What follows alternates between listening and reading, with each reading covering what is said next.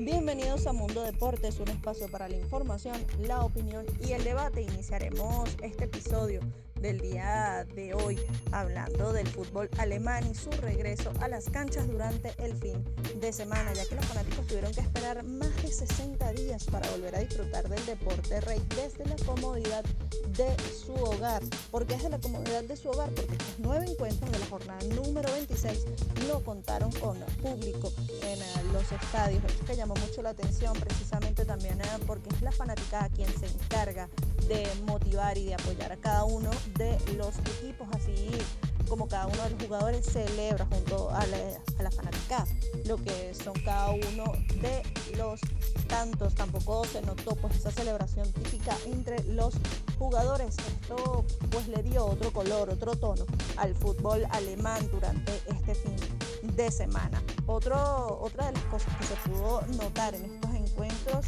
fue a los técnicos y a los suplentes en la banca con sus respectivos tapabocas y a una distancia mayor a los dos metros. Esto como parte también de las reglas establecidas para el regreso de la temporada. Repasamos los enfrentamientos este fin de semana. Lo iniciamos uh, con el líder de la tabla, el Bayern Múnich, quien ratificó su liderato con marcador de dos goles por cero ante el Unión Berlín. El primer tanto fue de los 11 pasos para el polaco Robert Lewandowski, quien llegó a los 26 tantos en la Bundesliga y a 40 en competiciones europeas en esta temporada 2019-2020.